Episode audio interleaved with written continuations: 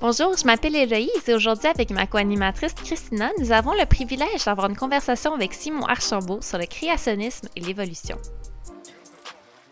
Simon est pasteur des ados à l'église Le Portail et responsable des formations bibliques. Il est membre du Concile de Sola et professeur d'herméneutique à l'Institut de théologie pour la francophonie. Il a un bac en théologie biblique et une maîtrise en exégèse et il enseigne la théologie, c'est pour ça qu'on trouvait qu'il était la bonne personne pour parler avec nous de comment un chrétien devrait interagir avec le débat évolution versus créationnisme? Quelles sont les différentes positions chrétiennes sur la création? Que devrait-on prendre en compte alors qu'on cherche à se positionner sur le débat? C'est le genre de questions qu'on se pose dans cet épisode de J'ai des questions. Bonjour, bienvenue au podcast J'ai des questions. Bonjour Christina. Salut! Aujourd'hui, euh, la question à laquelle on veut répondre euh, vient de quelqu'un qui nous écoute. Il nous a demandé de parler de créationnisme et d'évolution. Alors, pour en parler, on a avec nous Simon Archambault. Merci Simon d'être là. Ça fait plaisir. Pour être honnête, c'est pas un sujet qui euh, m'intéresse particulièrement. mais là que tu es là, Simon, je commence à être vraiment curieuse parce que je réalise que j'ai pas vraiment de, de position. Quand les gens abordent le sujet, souvent j'ai plus tendance à rouler des yeux et à être comme pas encore euh, un débat sur ce sujet-là. Mais on n'est pas là pour débattre, euh, mais juste pour comme, explorer les différentes positions puis nous aider dans, dans notre réflexion. Alors, euh, je sens que ça va être une, une bonne conversation. Mm-hmm. Donc, il y a plusieurs façons d'aborder le sujet. Puis, en tant que chrétien, on peut avoir plusieurs, on peut avoir différentes positions. Qu'est-ce qui fait que tous les chrétiens, même si on n'est pas d'accord, on va être d'accord sur certains points? Ben, euh, euh, la, grande distinction, euh, c'est une vision du monde à travers lequel Dieu est créateur. donc, la position créationnelle, ce qui va distinguer les grandes positions, c'est plutôt surtout dans le comment Dieu agit, donc le processus. le processus et aussi l'interprétation du texte biblique, des textes bibliques qui parlent de la création. Donc, justement, est-ce qu'on parle du processus ou on, parle, on est plutôt en train de parler du rapport entre Dieu et sa création? C'est ce qui va distinguer en fait une position chrétienne, donc Dieu qui préside le processus, l'interprétation qu'on va donner au texte biblique, versus une position qui ne serait pas chrétienne où euh, on ne voit pas Dieu comme le créateur, on ne voit pas Dieu présider euh, dans le processus.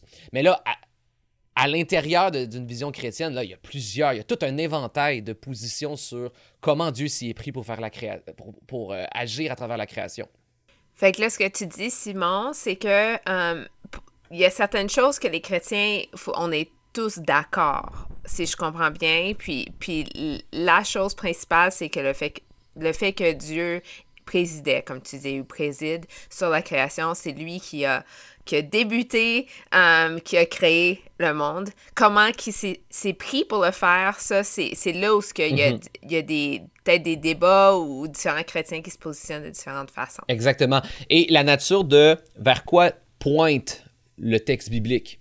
Parce qu'on peut débattre sur le processus et ensuite on peut débattre aussi sur à quoi fait référence en fait le texte biblique. Est-ce qu'ici le texte décrit le processus ou décrit nous parle d'autre chose en fait? Donc là aussi il y a débat. Donc l'interprétation du texte biblique et le processus sur lequel Dieu s'y est pris pour en arriver à la création que nous connaissons euh, que nous connaissons aujourd'hui. Donc dans ces paramètres là, dans ce cadre là, il y a plusieurs positions chrétiennes sur la création. Euh, donc, c'est ce qui va distinguer les différentes positions. Mm-hmm. Est-ce que tu peux nous les décrire, euh, ces différentes positions-là? Oui, c'est important de mentionner que c'est, on parle d'un grand spectre. Hein? Donc, il y a plusieurs, c'est pas des positions nécessairement fixes. À l'intérieur des positions, il y a différentes positions. Donc, si je vulgarise, on pourrait dire un grand spectre. À chaque extrémité, tu pourrais avoir les chrétiens plus libéraux versus les chrétiens qu'on pourrait dire les plus conservateurs ou euh, fondamentalistes. Mais c'est vraiment, c'est vraiment, je vulgarise, hein. il y a des, chrétiens partout mm. sur ce paramètre-là. On pourrait dire le, le plus libéral, extrême libéral, c'est la position évolutionnisme athée. Donc cette croyance que tout est issu de, l'évolution et il n'y a pas d'intervention divine là-dedans. Ensuite, on commence à rentrer dans une position chrétienne. On va appeler ça l'évolutionnisme théiste. Donc, c'est-à-dire qu'on croit que le processus, c'est l'évolution telle que décrit par exemple par Darwin, mais que c'est Dieu en arrière qui, dans sa providence, a présidé chacun des détails de l'évolution.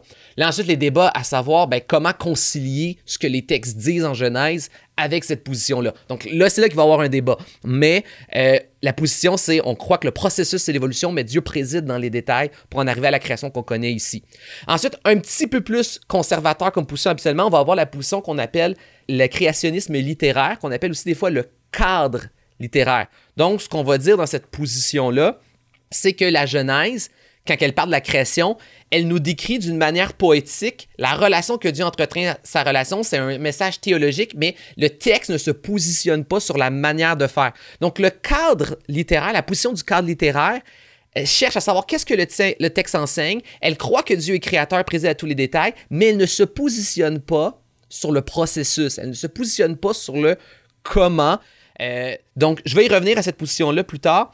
Ensuite, il y a la position du créationnisme concordiste. Créationniste concordiste essaye de concilier les éléments de la science qui, semblent aller vers les signes d'une terre vieille, mais tout en ayant une lecture quand même assez un peu littérale de la Genèse. Et ce qu'ils vont dire, c'est qu'en fait, les jours peuvent être interprétés comme des longues périodes de temps. Donc, pas des jours de 24 heures, mais des longues périodes géologiques. C'est ce qu'on appelle concordiste. On peut imaginer à faire concorder les éléments de la science et la Bible, un compromis un peu entre les deux. Ensuite, on s'en va encore plus vers la droite. On a la cinquième position qui est le créationnisme restitutionnisme, qu'on appelle en anglais le gap theory. Donc, c'est une position euh, qui n'est pas tenue par beaucoup de monde. C'est assez marginal comme position. Euh, c'est parce qu'en fait, on, crée toute une interprétation entre les lignes de la Bible. Ce qu'on se dit, c'est que entre la première, en Genèse 1 puis Genèse 2, ben, il, y a, il, s'est passé quelque chose, un cataclysme. Donc, il y, a, la première création, 7 jours. Ensuite, il y a un cataclysme et on reprend une création. En fait, on repart une terre vide avec juste un jardin puis l'humanité. Donc, ah. il y, a un cataclysme et il y a une grande dans le fond. C'est comme s'il y a une première création jetée aux poubelles et on redémarre ensuite avec euh, l'humanité. Donc, euh, c'est une grande théorie échafaudée euh, sur pas beaucoup d'espace dans le texte. Euh, donc, mais cette, cette position existe et beaucoup d'évangéliques la soutiennent. C'est encore une tentative de concilier terre vieille, euh, ossements dinosaures par exemple et tout ça, et euh, les données de la Genèse, mais avec une lecture littérale. Et là, maintenant, la position la plus à droite, la plus littérale dans sa lecture, c'est le créationnisme littéral. Et on va, on souvent aussi la, la sous-titrer de terre jeune ou de 7 euh, jours de 24 heures pour la distinguer de Concordis, que eux voient dans des jours, des périodes de temps. Euh, moi, c'est les deux positions que je préfère le plus. Comme je l'ai mentionné, celle que j'ai décrite, qui est ma position personnelle, le cadre littéraire, et l'autre, c'est euh, la position littérale. C'est les deux positions que j'apprécie le plus. Je, je, me positionne pas littéral comme je l'ai mentionné parce que je crois qu'on rentre trop à essayer d'expliquer un processus et j'ai pas l'impression que le texte va dans ce sens-là mais j'ai quand même une affinité pour cette position-là parce qu'on retrouve ces deux positions-là dans l'histoire de l'Église plus que toutes les autres positions. Donc, mm. plus que toutes les autres positions, on retrouve dans les pères de l'Église des, des, pères qui vont lire d'une manière juste naturelle le texte, qui semble aller vers simplement une description littérale des éléments.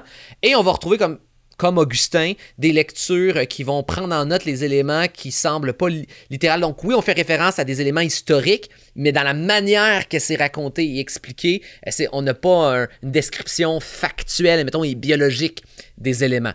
Donc, vu que ces deux positions-là, que ce soit l'aspect littéraire ou littéral, sont celles qui semblent le plus présentes à travers l'histoire de l'Église, c'est les deux positions que j'ai le plus d'affinité pour. Littéral, la distinction, c'est qu'elle, elle va lire le texte et euh, la, présentation moderne de la position euh, littérale, c'est qu'elle va beaucoup mettre d'enfants sur une sorte d'apologétique. Elle, répond en fait à la, science, elle répond euh, aux données où on décrit que la Terre, elle est vieille. On veut répondre, on veut répondre, on veut répondre. Donc, comme on l'a, comme mentionné des fois, c'est qu'on lit le texte puis on est plus dans, on est, on vient tout de suite à, réfléchir à débat évolutionniste, créationniste, évolutionniste, créationniste. C'est ça les réflexions qu'on a. Et euh, on cherche tous les éléments pour soutenir que non, Dieu, c'est comme ça qu'il a opéré. Donc Dieu s'est présenté de rien et il a créé la terre en sept jours littéral de 24 heures et voici tous les éléments qui ont pris place. Quand est-ce que cette position, elle est apparue euh, telle qu'on la, on connaît, le moderne, je parle, pas simplement de lire le texte, comme on dit, une lecture naïve qui fait juste lire le texte et prendre pour acquis, mais qui la lit d'une façon à, à débattre d'une terre jeune. Ça, c'est dans les années 20 que c'est apparu. C'est pour ça qu'on appelle la position fondamentaliste. C'est né dans les églises fondamentalistes des États-Unis.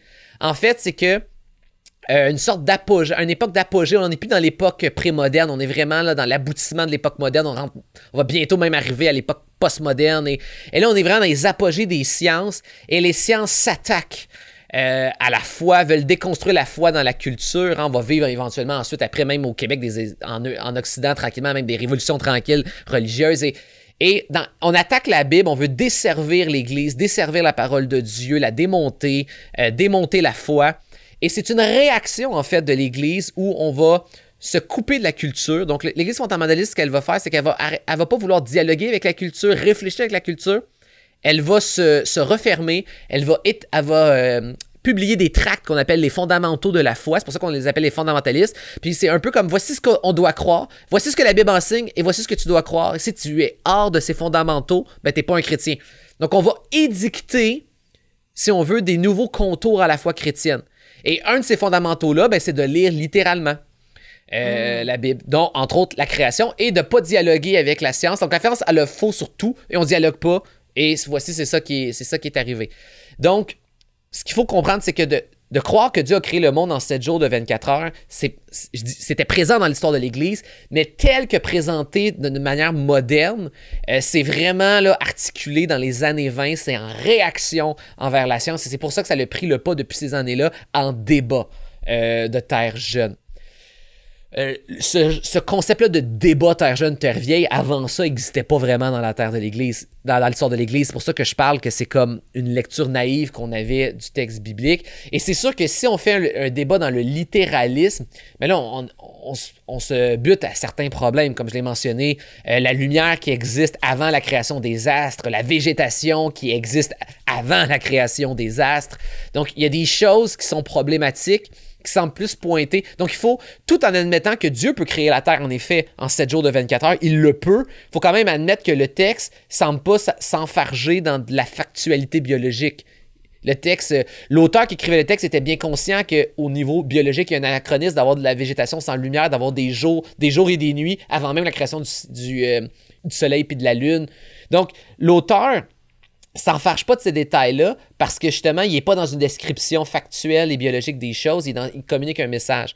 Donc, ça, c'était même dans la, position littérale que Dieu peut créer en 7 jours de 24 heures, on retenait quand même ces éléments-là dans l'histoire de l'Église. D'ailleurs, déjà en 300 ans après Jésus-Christ, on avait l'école d'Antioche qui faisait l'étude du texte qu'on appelle historico-linguistique. Donc, il étudiait le texte aussi dans ses figures du style, dans ses métaphores, dans ses symboles, dans ses structures littéraires.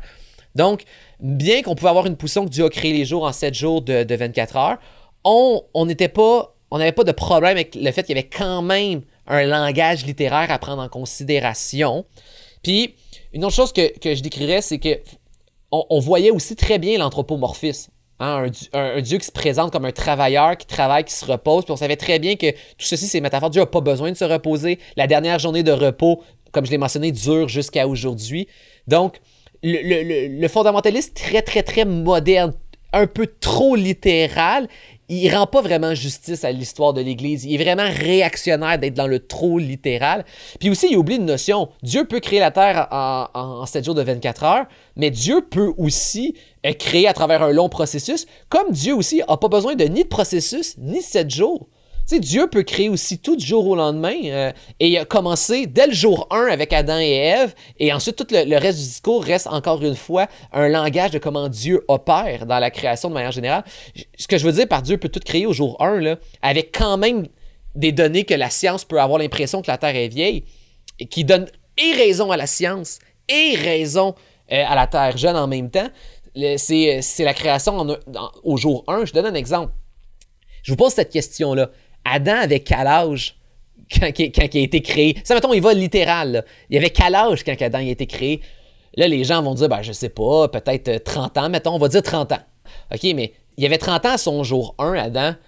Il avait l'air d'un gars qui avait 30 ans, c'est-à-dire euh, qu'Adam avait tous les signes de vieillesse d'un homme de 30 ans, mais à son jour 1.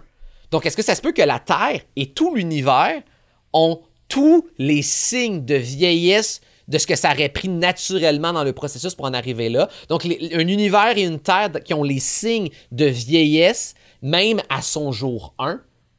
Donc, on reste avec une Terre jeune, en même temps euh, d'avoir tous les signes de vieillesse naturels d'un univers mature, comme on a, les signes naturels d'un homme et d'une femme mature à leur jour 1. Donc, juste cet élément-là, c'est simplement pour dire que il faut pas penser que, bien que la position littérale, elle existe dans l'histoire de l'Église, elle n'avait pas nécessairement l'articulation extrêmement précise qu'on a depuis les années 20, qui est vraiment une réaction directe à la science et sur, un surlittéralisme que lui n'était pas présent. C'est pour ça que je dis qu'on a toujours une cohabitation entre littéral et littéraire, mais même quand on était littéral, on voyait les éléments littéraires dans le texte. Tu m'en as appris des choses, Simon. Il y en a là-dedans que je savais même pas qu'ils existaient, mais pourtant, là que tu les décris, je suis comme, ah, j'ai entendu des, des, des, variantes ou comme tu dis, j'imagine c'est comme un, un, spectre, fait que on se positionne tous un peu là-dessus. Mm-hmm.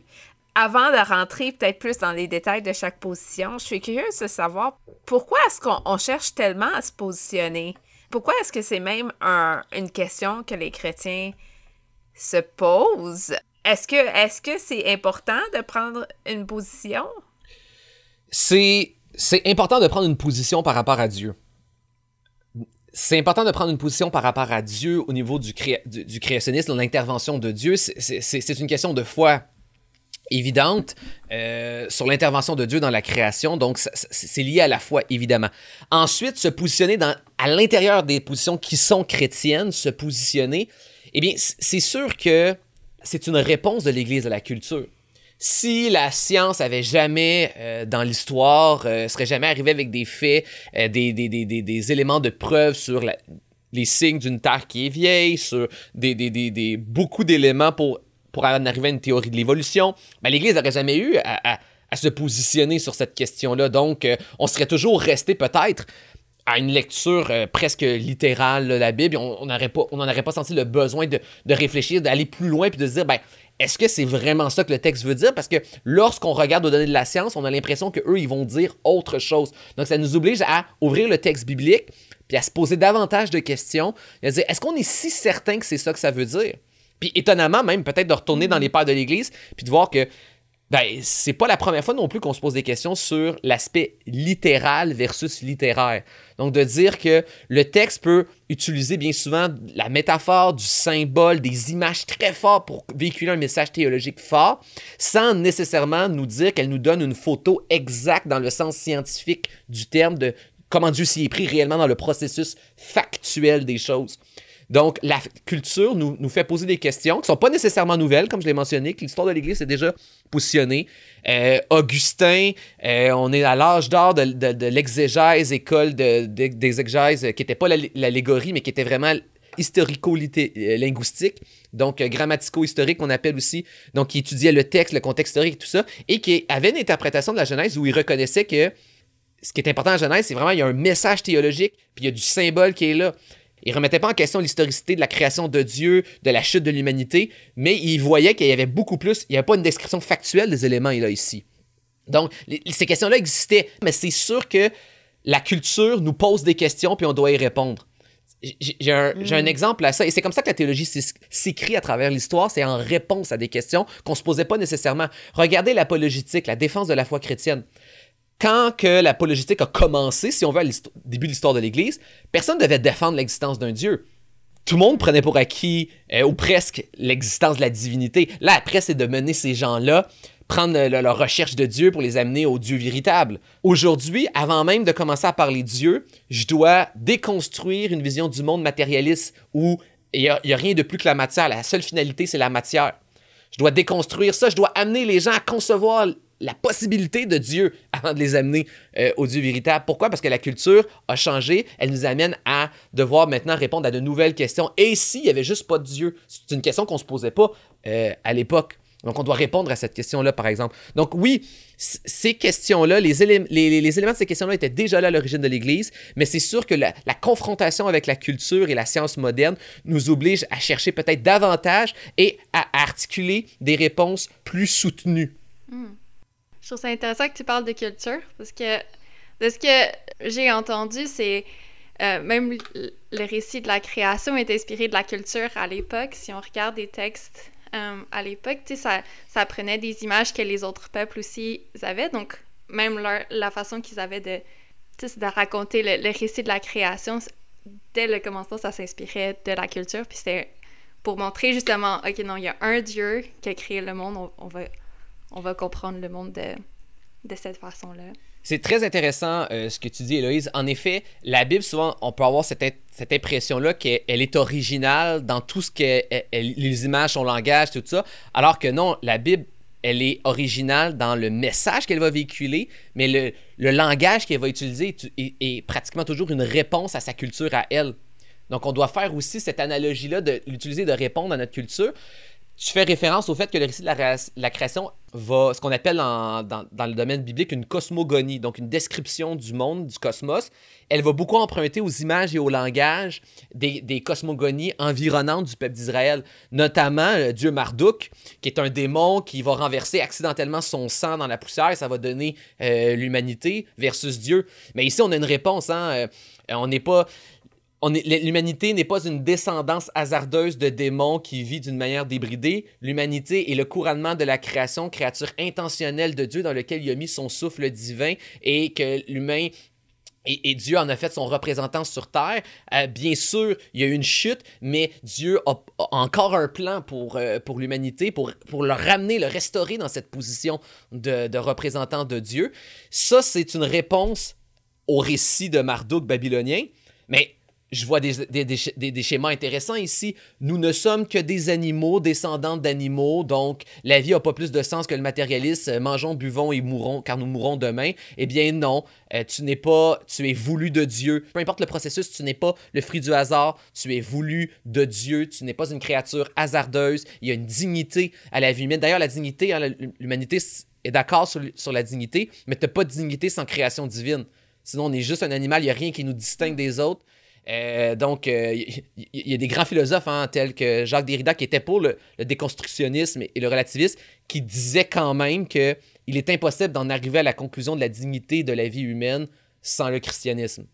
C'est hmm. uniquement, on veut, la, on veut la conclusion du christianisme, mais on, rejette le processus qui nous mène à cette conclusion. La dignité de la vie humaine vient parce que nous sommes descendants euh, de, ultimement de, Dieu, de la création de Dieu, nous sommes enfants de Dieu. Donc, donc oui, c'est une réponse à la culture ancienne, puis il y a encore des réponses pour notre culture aujourd'hui, mais il faut faire, faut faire l'analogie, en fait, euh, avec la, culture dans laquelle on conçoit notre, cosmogonie moderne, entre autres.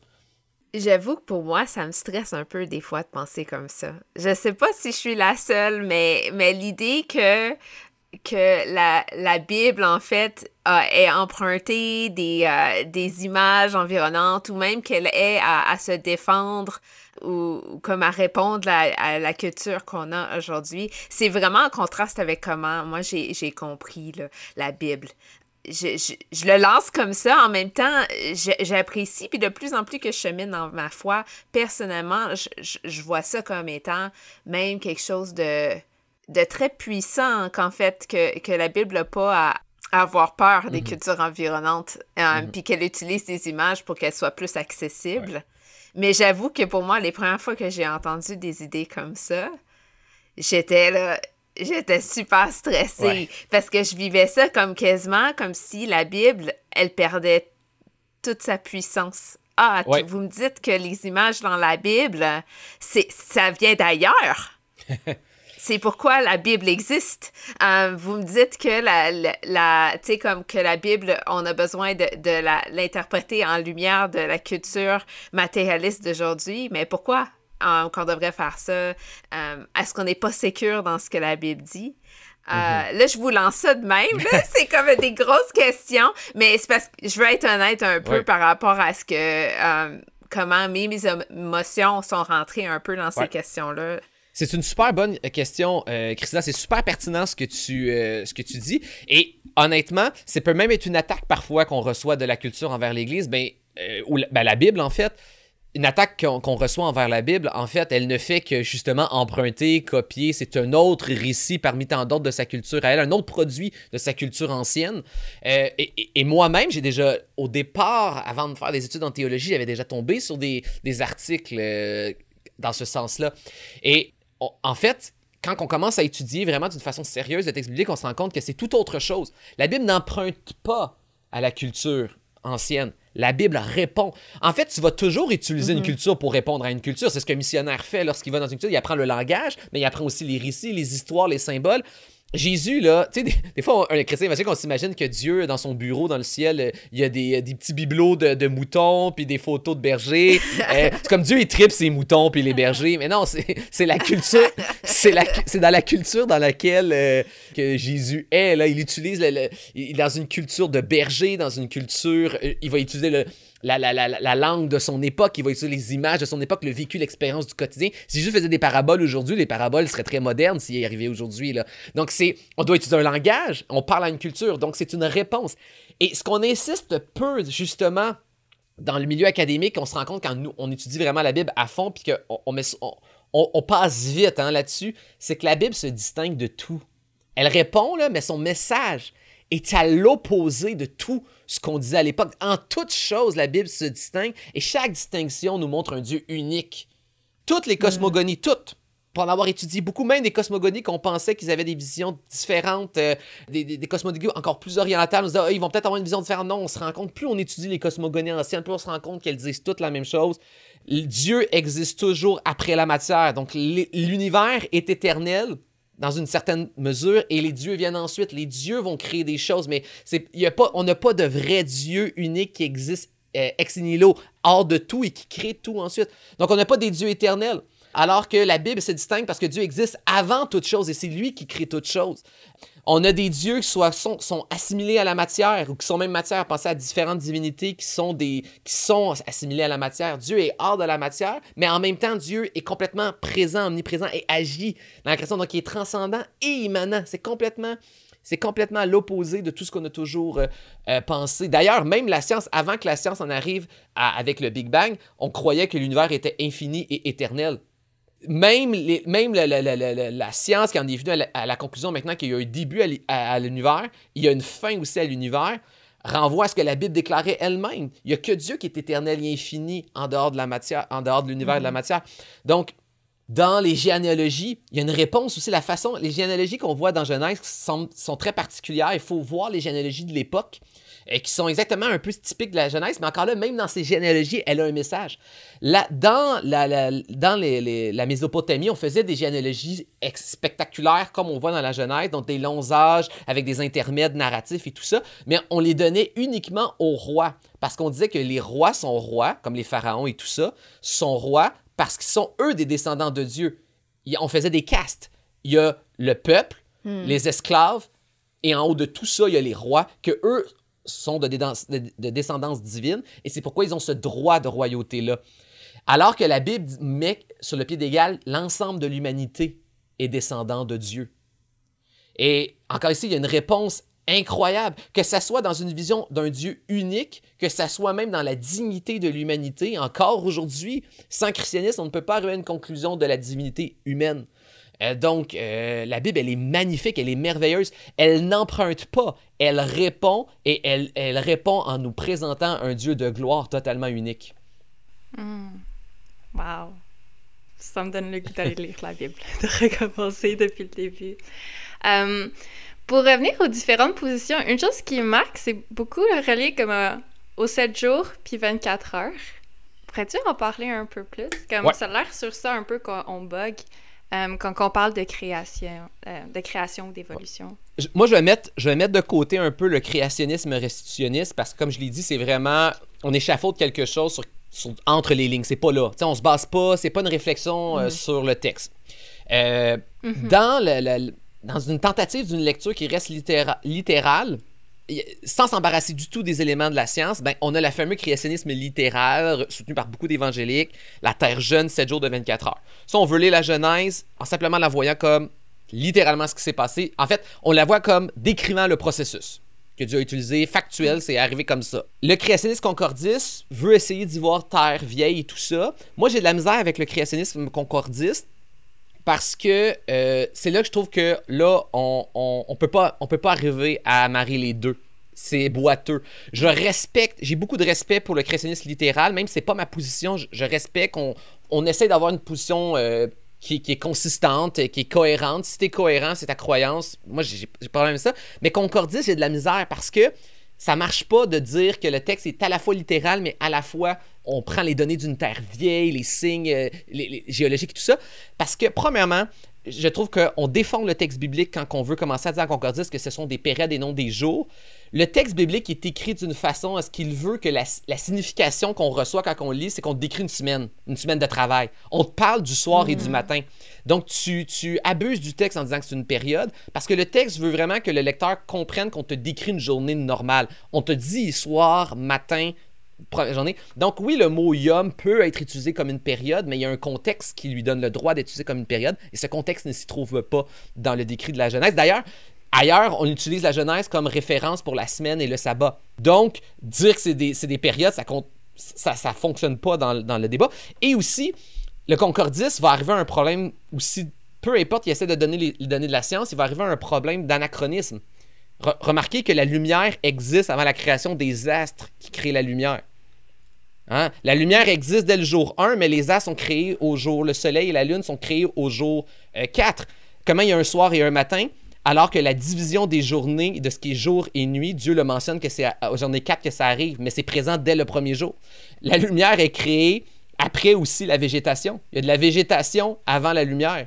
Donc, il y a des anachronismes naturels, factuels, biologiques qui font que ça ne peut pas fonctionner, la concordiste qui essaie de, de, mélanger ça, de merger ça avec les données de la science. C'est pourquoi concordiste, c'est une tentative. Je comprends la tentative, mais ça ne marche pas. Euh, ça ne marche pas ni du côté de la science, mais ni du côté biblique. Tu dis comme félicitations pour la tentative, mais quand on regarde ça en détail, ni d'un côté ni de l'autre, c'est ni satisfaisant du côté de la science, c'est ni satisfaisant du côté du texte mm. biblique. Fait que mieux vaut prioriser une autre position. Ma, ma position personnelle, ça c'est ma position personnelle à moi. Euh, c'est créationniste littéraire, donc cadre littéraire. Pourquoi j'aime euh, cette position-là du cadre littéraire, donc d'y voir dans une description poétique et avec un message fort théologique, mais qui ne se positionne pas sur le processus, comment factuellement Dieu a fait les choses? Pourquoi moi j'aime cette position-là du cadre littéraire? Parce que évidemment, quand tu étudies le texte, euh, une, on a une structure savamment arrangée. Donc, on ne peut pas passer outre que on est devant un texte extrêmement poétique. Quand on regarde, euh, si vous connaissez un peu la littérature euh, des peuples sémitiques, les peuples de langue biblique, euh, hébraïque, vous allez voir qu'il y a des structures. Tu sais, ce que nous on, nous, on écrit des chansons, on fait des rimes, tout ça. On a des chiasmes, comme on va appeler, on va appeler dans la littérature hébraïque, des chiasmes savamment arrangés avec des correspondances. C'est leur façon, eux autres, de faire rimer, de faire de la, la poésie. Et et tout ça est relié à un cadre et un thème. Le cadre, c'est que Dieu commence en disant que la terre, elle est informe et vide. Ensuite commencent les jours de création. Donc, elle est informe, elle est vide. Dieu passe les trois premiers jours à former ce qui est informe et les trois derniers jours à remplir ce qui est vide. Dans les trois premiers jours, il va séparer le firmament, le ciel ensuite de la, terre, ensuite l'eau de la terre ferme. Ensuite, dans les trois derniers jours, il va remplir, il va mettre ensuite les astres dans le firmament, ciel, le, jour et la nuit. Ensuite, il va mettre les oiseaux dans le ciel, les poissons dans la mer. Et ensuite, le bétail sur la terre ferme et les hommes dans le jardin. Et euh, donc, il y a tout un cadre ici, il y a tout un message. Donc, la structure, elle est savamment travaillée. Ça, c'est présent, il faut le prendre en considération. C'est pourquoi j'aime le cadre littéraire qui s'attarde à l'intention de l'auteur dans sa composition. Deuxième raison pourquoi j'aime le cadre littéraire, c'est que c'est correct de répondre à la culture, mais à un moment donné, euh, le texte biblique est parasité. Et je trouve que dans les deux extrêmes, donc la, culture scientifique qui attaque la Bible, et de l'autre côté, les, conservateurs littéralistes, ils se font une guerre, les deux ensemble, mais les deux en viennent pas au message théologique. Ils font juste se battre sur la Terre est-elle vieille, la Terre est-elle jeune, euh, ils font évolutionniste, créationniste, ils font juste se battre sur ces grands sujets-là. Mais pendant qu'on parasite le texte avec des questions scientifiques, ben, il, y a un, message théologique qui est muté. ce que le texte dit et enseigne, on s'y attarde pas, on s'y intéresse pas. Et ce que j'aime du cadre littéraire, c'est qu'on s'attarde au message théologique et à l'intention de composition de l'auteur. Et aussi, je trouve qu'il y a une humilité dans cette position-là. Parce que moi, j'ai un problème avec les deux grandes positions opposées. J'ai un problème avec le scientifique qui dit on sait pour sûr qu'est-ce qui s'est passé. Ça a eu lieu il y a des millions d'années, voire des milliards d'années. Et on sait avec exactitude ce qui s'est passé. Puis j'ai de la misère. J'ai de la misère avec le chrétien fondamentaliste qui dit la même chose. J'ai la certitude de savoir que ce texte-là dit exactement le processus par lequel Dieu a fonctionné. Puis c'est ça que Dieu voulait dire quand il a écrit ça. J'ai de la misère avec les deux positions. Puis là, tu me dis, mais ouais, mais pourquoi tu as de la misère avec le fondamentaliste qui est certain de savoir comment ça s'est passé? Ben, j'ai de la misère parce que même dans la Bible ailleurs, on voit qu'on n'utilise pas ce texte-là avec une certitude du processus et du concept. Euh, j'ai lu quelque part, et je me souviens plus, j'ai pas retrouvé la citation, je suis désolé, mais qu'on parle de la création à six reprises dans la Bible, et on utilise des images différentes à chaque fois. Donc jamais on, s'arrête à une image, et c'est toujours des images de comment Dieu fonctionne. Par exemple, à Jérémie, Dieu va dire que j'étais tissé dans le sein de ta mère. Il utilise l'image du tissage puis on comprend qu'on fait référence à un processus naturel, qui, que Dieu est derrière le processus d'un bébé qui se forme, mais on comprend que Dieu n'est pas là avec des aiguilles en train de tisser vraiment un bébé. On comprend que c'est une image poétique. D'ailleurs, dans la Bible, on va parler de comment que Dieu fait tomber la pluie. En Job, on va parler de comment on va parler des greniers de neige de Dieu. On comprend quand on lit ça que Dieu préside derrière, c'est l'omnipotence de Dieu, la providence de Dieu qui est en action dans tout. Dieu préside dans tous les éléments, le fonctionnement de la nature. Mais on comprend que Dieu n'est pas littéralement là avec des greniers de neige, puis il jette des pelletées de neige quand il neige. Donc, on comprend que c'est un langage symbolique. On comprend qu'il y, a un phénomène naturel, il y a un mécanisme naturel, mais que Dieu préside dans tous ces détails-là. Ben, c'est la même chose avec la création il y a un langage dans le récit de la création. Dieu préside, mais on n'est pas en train de décrire le phénomène naturel, scientifique, factuel. Donc, que ce soit le, fondamentaliste qui est sûr de dire voici comment Dieu a fonctionné, que ce soit de l'autre côté le scientifique qui dit non, on sait comment c'est arrivé, les deux prennent position sur quelque chose où on n'était pas présent. Et moi, j'aime euh, la façon que Dieu reprend Job en Job 40, quand Dieu va dire à Job T'étais où quand j'ai fondé les fondations de la terre ben, Job pourrait dire, ben, la jeunesse nous l'explique. Non.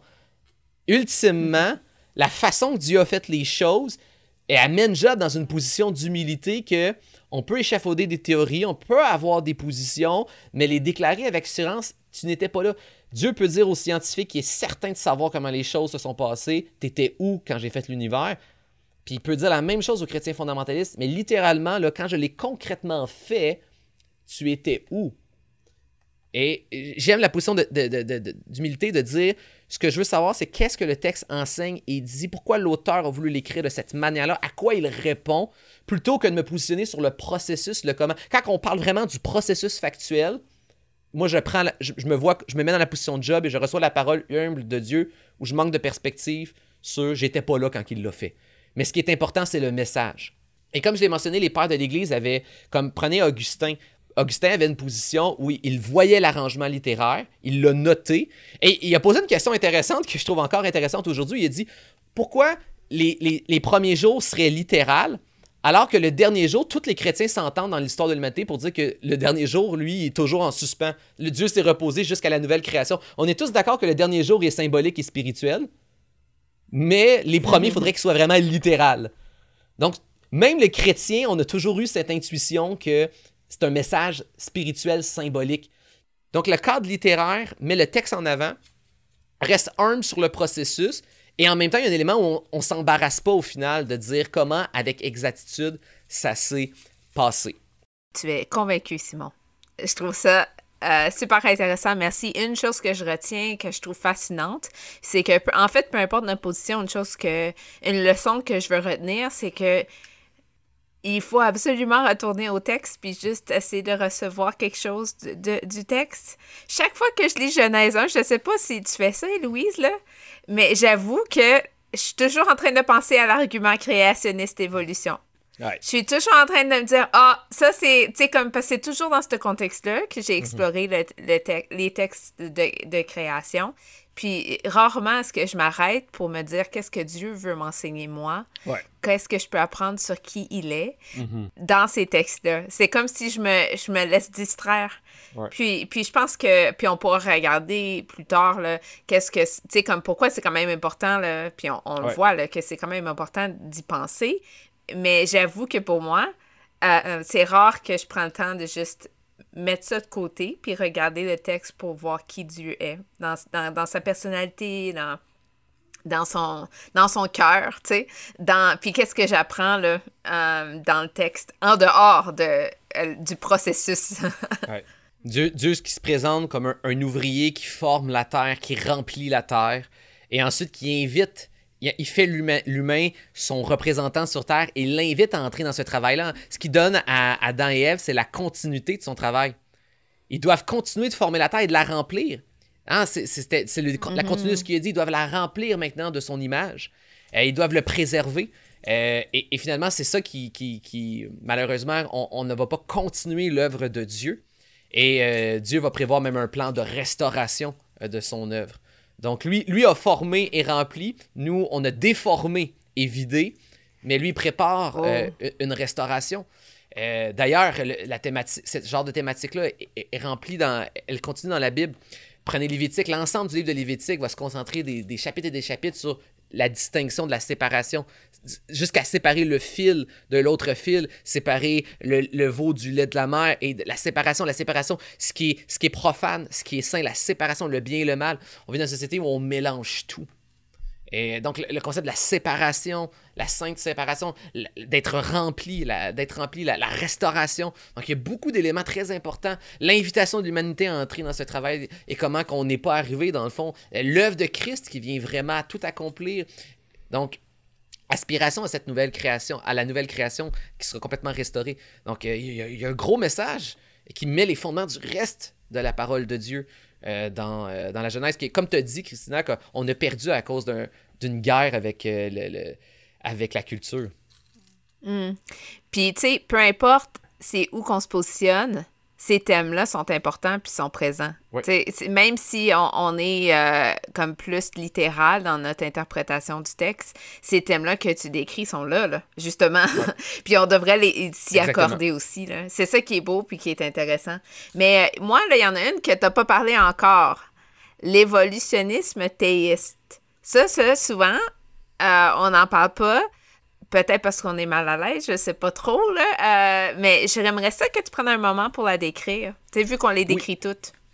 C'est probablement la position qui, est la plus stigmatisée, je crois, chez les chrétiens. Quand quelqu'un euh, se présente comme étant un chrétien et qui va être évolutionnisme théiste, on peut avoir des fois l'impression qu'il trahit la Bible sur certains éléments. Et j'ai pensé ça pendant longtemps que euh, cette position-là n'était pas rentrait pas dans un cadre chrétien. Oui, on mettait Dieu parce que je croyais à tort. Euh, du moins, euh, il, a, fallu que je découvre une position, un modèle qui était vraiment bien recevable, bien solide, qui honorait bien les textes. Mais j'avais l'impression que pour arriver à cette conclusion-là, c'est qu'on voulait. C'est un peu comme le concordisme qui n'arrive pas des deux côtés. J'ai l'impression c'est qu'on voulait prendre les éléments de la science sur l'évolutionnisme, mais que pour y arriver, puis mettre Dieu là-dedans, il fallait obligatoirement rejeter ou faire mentir des textes qui sont clairs dans la parole de Dieu. Alors que je me suis rendu compte qu'il existe des présentations de cette position-là qui tentent réellement d'honorer la Bible et qui deviennent par ce fait aussi plausibles, cohérentes avec ce que le texte dit et qui ne rejettent pas des aspects du texte et qui ne contredisent pas des aspects du texte biblique. Donc, c'est ce que j'aimerais prendre quelques instants pour présenter. C'est pas ma position, mais il existe un modèle, du moins, d'évolutionnisme théiste recevable qui peut, qui reste, qui rentre dans le cadre chrétien. Euh, vous pouvez trouver un résumé de ce modèle-là fait par, euh, présenté par Rachel Vaughan dans euh, la, foi du la, foi chrétienne et les défis du monde contemporain, un excellent ouvrage des éditions Excelsis, un ouvrage de référence. Elle s'inspire en fait du modèle présenté par Denis Alexander dans l'article L'âge d'Adam. c'est le modèle de l'Homo divinus. Donc, c'est de dire que donc, on s'entend un peu comme le cadre littéraire, dans le fond. La Genèse est grosso modo un texte poétique qui exprime une vraie vérité historique, mais d'une manière, euh, manière poétique, avec un message théologique. Elle ne, s'attarde pas sur le, comment, le processus. Donc, c'est une position qui est d'accord avec le fait que le texte enseigne pas un processus. Donc, on essaie de comprendre avec les données historiques, les données scientifiques qu'on a, est-ce qu'on peut essayer de reconstituer le processus d'une manière approximative qui aurait pris place? Et euh, le, ce qu'on va, ce qu'il va mentionner, en fait, c'est que bon, Dieu crée la création à travers le processus de l'évolution, mais c'est lui qui préside, on s'entend chaque détail. Et le moment donné où on arrive, là, c'est à voir euh, à quel moment ça se passerait, mais le moment où il y, a, cette phase où l'humanité rentre dans cette phase où là, il est rendu une espèce à part entière, dans sa phase évolutionnaire où il est rendu une espèce distincte. Donc, on pourrait dire, euh, quand, quand il commence à se lever debout, l'homo erectus, euh, le moment où il y a un langage, une forme de spiritualité, il utilise des outils. Bref, là, c'est à c'est une discussion scientifique. L'homo sapiens commence à penser. Bref, le moment où il y a cette ligne où il, devient un groupe distinct, distinct du reste de la création, Dieu fait une alliance avec ce peuple-là, ou même littéralement avec un Adam et une Ève euh, ancestrale. Il fait une alliance qui vont maintenant, c'est eux dans l'ensemble de la création qui vont le représenter, ainsi de suite. Il fait une alliance avec le, sommet de sa création. Cette alliance échoue, il finit par y avoir une révolution, une rébellion contre Dieu. Alors que Dieu détermine, c'est lui le créateur du réel, c'est lui qui détermine le réel, le vrai, le faux. L'humanité choisit pour lui-même son réel, son vrai, son faux, sa connaissance du bien et du mal. Il ne dépend plus maintenant de Dieu. Donc, rejet Dieu, s'auto-détermine. Et maintenant, ben, résultent les conséquences spirituel de, de s'auto-déterminer, de jeter Dieu hors de sa propre création. Donc, un monde de chaos, d'imperfection, où la mort, la souffrance est entrée et dans lequel on aspire à une restauration et d'accomplir éventuellement les promesses, la, promesse que Dieu nous a, nous a promise et qui seront accomplies parfaitement en Jésus-Christ. Donc, l'homo divinus, modèle de l'homo divinus. Maintenant, c'était quoi les, grandes, les, les, grands problèmes avec, cette, euh, avec une position évolutionniste de ce genre-là? Il y en avait deux. Deux qui sont super bien répondus par Denis Alexander. Premièrement, la présence de la mort. Souvent, ce que les chrétiens évangéliques littérales vont, vont dire, mm. c'est Mais non, mais la mort est apparue après la chute. La réalité, c'est que si on est attentif au texte, la Genèse ne mentionne pas que la mort absolue est arrivée après la chute. On parle de la mort de l'humanité qui, avait, qui était sous alliance avec Dieu. On parle de la mort spirituelle, la séparation d'avec Dieu, mais la mort organique, le texte ne confirme pas que la mort organique n'existait pas. D'ailleurs, il n'y a pas de vie biologique sans mort organique. Ultimement, si tu me dis, OK, mais ils mangeaient quoi Adam et Ève? Ils mangeaient des plantes. Ben, il y a de la mort organique. Et les oiseaux mangeaient quoi? Les poissons mangeaient quoi? Ils mangeaient du plancton, c'est vivant. La vie biologique ne peut pas fonctionner sans la mort organique. D'ailleurs, et aussi, le texte assume la mort biologique. Pourquoi? Parce qu'Adam et Ève mangent le fruit de la vie pour maintenir en mm-hmm. vie le fait de rester en vie biologique, de demeurer en vie biologique, c'était un privilège qui distinguait justement Dieu, l'alliance qu'il faisait avec l'humanité, du reste de la création autour de lui. Adam et Ève avaient une distinction, ce privilège de manger du, fruit de la vie, de demeurer en vie. Dieu leur a donné, l'alliance sous-entend qu'il leur donne des tâches, ils ont accès à un privilège et une promesse qu'on appelle euh, d'Adam et Ève dans toutes les positions bibliques, c'est la, période probatoire. Quand Adam et Ève auraient fini leur tâche de remplir la terre et de la préserver comme Dieu le voulait, eh bien là, on aurait atteint l'époque, le, moment de l'incorruptibilité. Donc, ils n'étaient pas incorruptibles. Ils pouvaient prendre un choix un choix négatif de, de, désobéir à Dieu et aussi mourir s'ils n'étaient pas soutenus par l'arbre de la vie. Versus Jésus a accompli ce qu'Adam et Ève n'ont pas réussi à accomplir.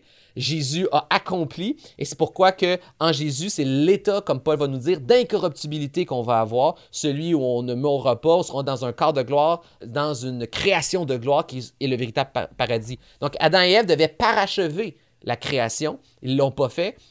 Et euh, donc, la mort organique, c'était un problème. Pourtant, le récit de la Genèse semble nous montrer que ça, peut fonctionner. Le récit de la Genèse peut fonctionner avec le modèle d'Homo divinus parce qu'on voit que l'homme et la femme sont une créature parmi toutes les créatures.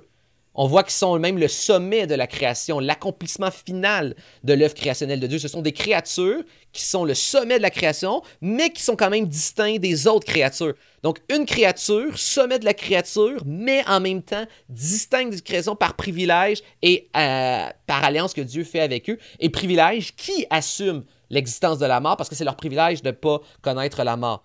Donc, ce qui peut fonctionner qu'un processus de évolution qui amène à un point de distinction où Dieu fait une alliance et Dieu donne un privilège de vie. Ensuite, deuxième problème qu'on va, va dire que là, vous rejetez une partie de la Bible. Donc, on pensait la mort, la mort est un problème. Le deuxième problème, c'est euh, la nature pécheresse. Parce que la Bible déclare que en Adam et Ève, nous sommes leurs descendants, donc nous sommes maintenant enfermés dans cette chute, donc nous sommes enfants de la chute. Par nature, les paramètres par défaut de l'humanité par nature, c'est d'être contaminé par le péché, imparfait. Par nature, on, est ennemi de Dieu, on est rebelle avec Dieu, on est hostile et rebelle à l'ordre de Dieu, à la volonté de Dieu, à la personne de Dieu. L'humanité, par défaut, par nature, par naissance, est en guerre euh, contre Dieu. Et c'est pourquoi on a besoin de vivre une nouvelle naissance spirituelle qui nous rend maintenant amis de Dieu, qui nous permet de recevoir la bonne nouvelle de l'œuvre de Jésus. Bref, de devenir une nouvelle créature spirituelle, éventuellement pour une nouvelle création. Donc, ce qu'on va dire, c'est que, ben là, c'est parce qu'on est descendant littéralement, biologiquement d'Adam qu'on a cette nature pécheresse-là. Comme si le péché était inscrit dans le gène biologique. La réponse à ça de Denis Alexander, présenté par Rachel Vaughan, c'est que pourquoi notre relation avec le premier Adam serait-il différent de notre euh, relation avec le deuxième Adam qui est Jésus? C'est-à-dire que qu'est-ce qui fait qu'on est sous une nouvelle alliance sauvée? C'est notre foi et notre confiance mise en Jésus qui a accompli la tâche de Dieu. C'est parce que notre foi est en Jésus que nous sommes sous la nouvelle alliance. Ben, qu'est-ce qui me relie au premier Adam? C'est que par nature, j'étais spirituellement sous son ancienne alliance, inachevée, imparfaite, incomplète. Je ne sais pas si vous comprenez pourquoi ma, ma relation avec le premier Adam serait-il différente de ma relation avec Jésus-Christ. D'ailleurs, on peut-tu situer dans la biologie, dans le corps, le péché? Oui, on voit les conséquences du péché dans le fait que nous vieillissons, qu'on peut tomber malade, qu'on va mourir. On les voit aussi dans la nature, hein, les conséquences euh, cataclysmiques de la nature. On voit les conséquences du péché sur le corps et sur la nature et la création. Mais on ne peut pas trouver dans la création cibler le péché, parce que le péché, il est spirituel. On est spirituellement contaminé par le péché. Donc, ce que va dire Denis Alexander, c'est que c'est pas dans la, c'est pas dans notre généalogie biologique que nous sommes euh, sous euh, la, contamination du péché, c'est dans notre généalogie, euh, c'est dans notre généalogie euh, spirituelle qu'on est sous la contamination du péché. Donc, c'est ces deux réponses qui semblé être un rejet d'une partie de la Bible qui finalement ne semble pas en être. Donc, il y a une, il y a une façon de pouvoir avoir une position qui est évolutionnisme et théiste, mais qui fait du sens, qui, est, qui peut être solide théologiquement. Merci de nous l'expliquer. Ça me surprend parce que moi, je pensais que c'était une façon que les concordistes avaient de comprendre l'évolution. Mais je les avais. Je les comprenais ensemble, mais de voir que c'est vraiment deux positions différentes.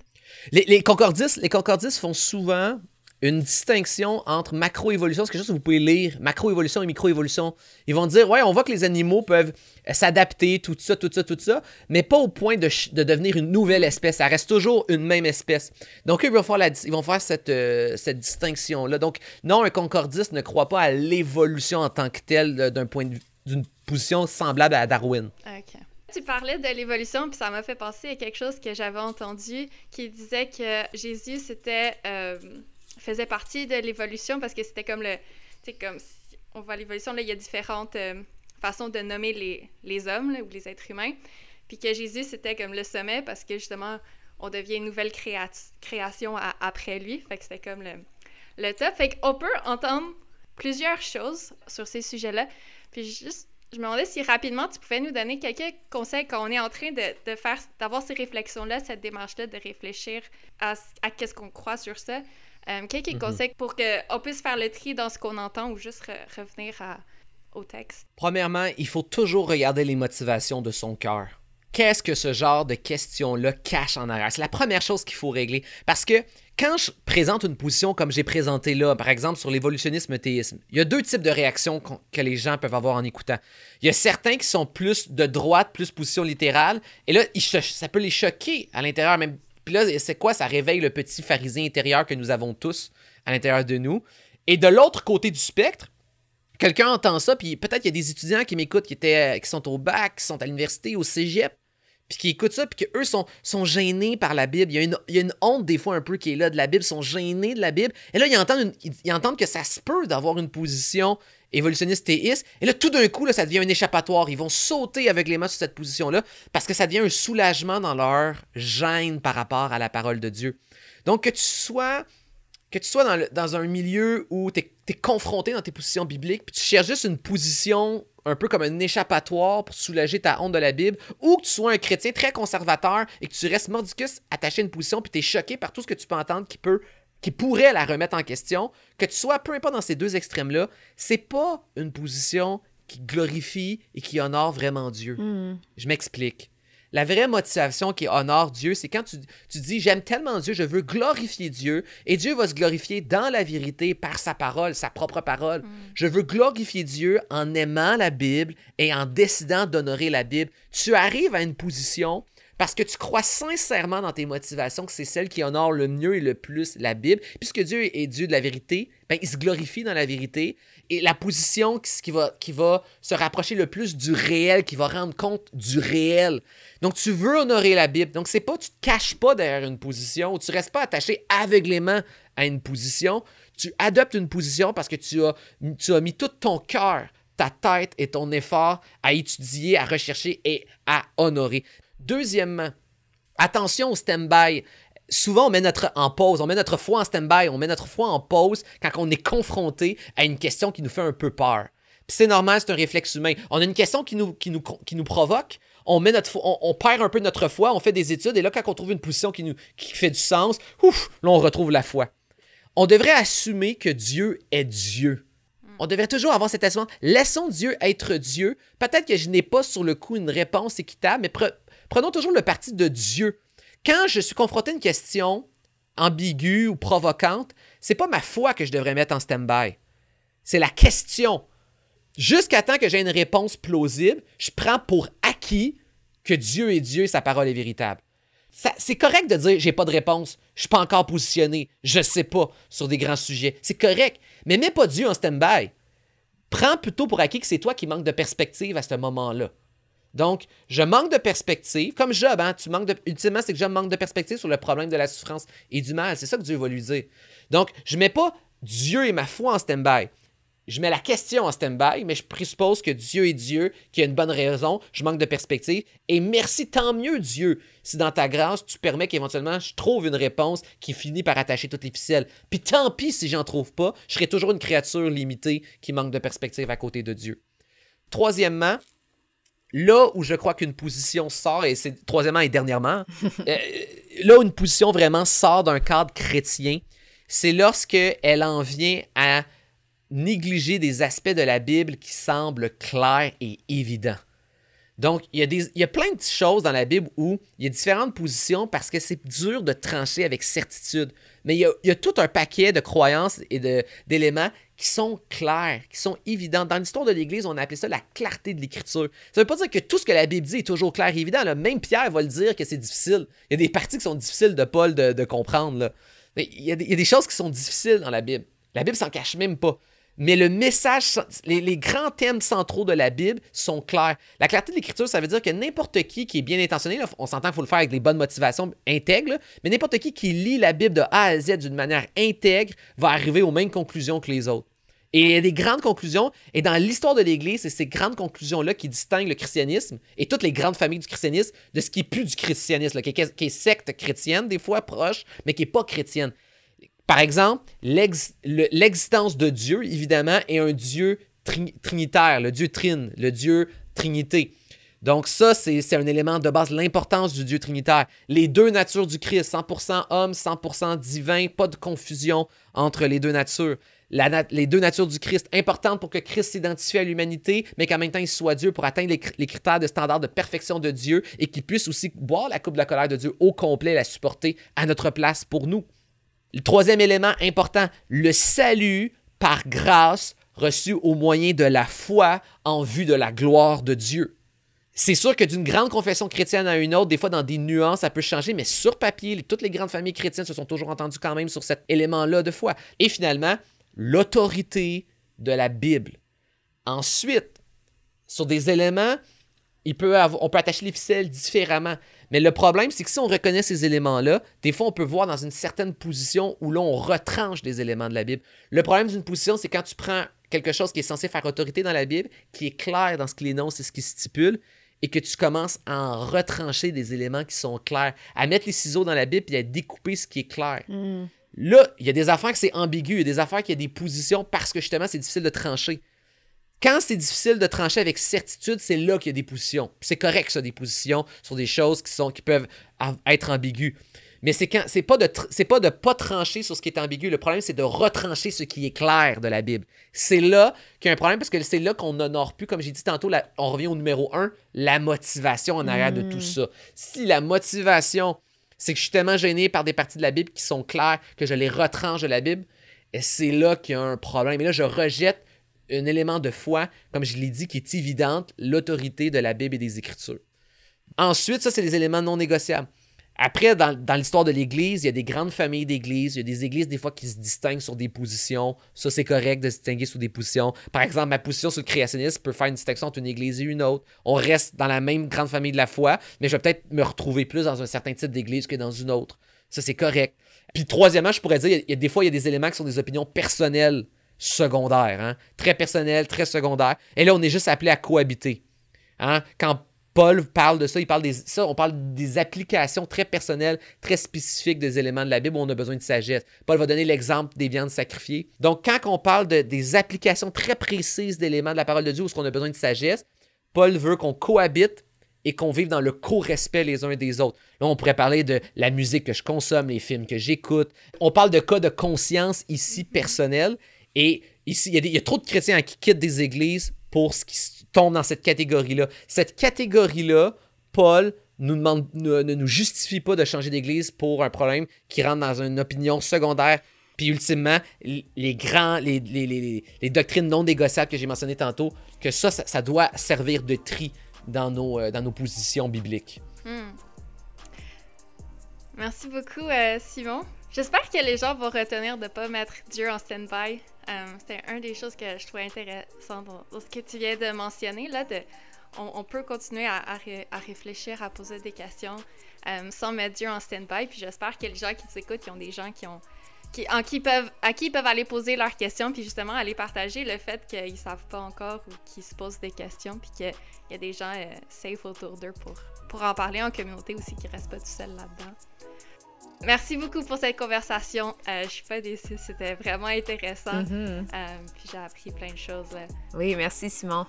Merci, ça a fut un plaisir de discuter de ce sujet-là avec vous les filles. J'ai des questions est un podcast de Convergence Québec et pouvoir d'échanger étudiants. Merci d'avoir écouté cet épisode. N'oublie pas de t'abonner à ce podcast sur ta plateforme préférée pour ne pas manquer les prochains épisodes. Et pour plus de contenu, des photos, des stations et pour apprendre à se connaître, rejoins-nous sur Instagram ou Facebook en cherchant J'ai tes questions. On se retrouve très bientôt pour répondre à une nouvelle question.